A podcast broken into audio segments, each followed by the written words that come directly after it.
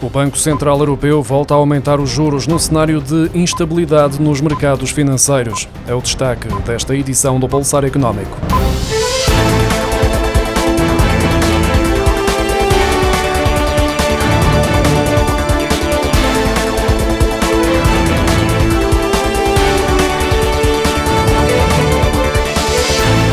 O Banco Central Europeu voltou a subir as taxas de juro de referência em 50 pontos base, mesmo num cenário de instabilidade nos mercados financeiros, na sequência da falência de bancos nos Estados Unidos e com o caso do Credit Suisse. Apesar dos alertas e dos sinais, os especialistas do BCE continuam a apostar na fórmula de subida dos juros para conter a inflação, sem ter em conta os danos colaterais que está a provocar na economia ao impor sérias dificuldades aos particulares e às empresas.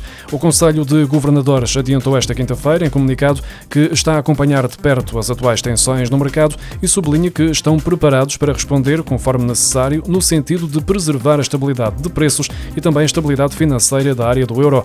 O BCE tranquilizou os clientes dos bancos e os investidores ao garantir que o setor bancário na área do euro é resiliente, apresentando posições de capital e liquidez fortes. Ora, se recuarmos a 3 de julho de 2008, encontramos o Banco Central Europeu a tranquilizar os mercados e a anunciar um aumento dos juros na zona euro para reduzir a inflação. Isto no preciso momento em que nos Estados Unidos e no Reino Unido já estava a ser implementada uma política mais contida para minimizar o impacto da tempestade que estava a aproximar-se. Passados dois meses, deu-se o colapso do sistema financeiro com a falência do Lehman Brothers, que originou uma crise mundial. Mesmo assim, depois dos efeitos da crise, só em novembro de 2008 o BCE começou a descer a taxa de juro de referência na zona euro. No espaço de seis meses, passou de 4,25% para apenas 1% em maio de 2009. A Comissão Europeia quer que 10% das matérias-primas utilizadas na União Europeia, em especial o lítio e o magnésio metal, sejam extraídas em países do espaço comunitário, além de um máximo de 65% e dependência face a um único país terceiro, como é o caso da China. Atualmente, a União Europeia importa a quase totalidade de algumas matérias-primas críticas de países como a China, quando se prevê que a procura aumente de forma significativa nos próximos anos, como é o caso dos materiais para a construção de baterias baterias para veículos elétricos. A procura da União Europeia por baterias de lítio deverá aumentar 12 vezes até 2030 e 21 vezes até 2050, face aos valores atuais. Em Portugal, o salário médio de um diretor executivo é 10,9 vezes superior à média de remuneração dos restantes funcionários da empresa, de acordo com um estudo da Mercer divulgado esta quinta-feira. O salário dos diretores executivos é composto pelo vencimento base, que corresponde a 67% do total, 26% corresponde a incentivos de curto prazo e 7% a incentivos de longo prazo. O estudo Remuneração de Executivos inquiriu 40 organizações a operar em Portugal, incluindo 13 cotadas em bolsa. A despesa do Serviço Nacional de Saúde com medicamentos teve, no ano passado, a maior subida dos últimos nove anos, tendo ultrapassado os 1.567 milhões de euros, o que corresponde a um acréscimo de 9,6% em relação a 2021. A despesa em medicamentos por parte dos utentes aumentou 7,4% face ao ano anterior.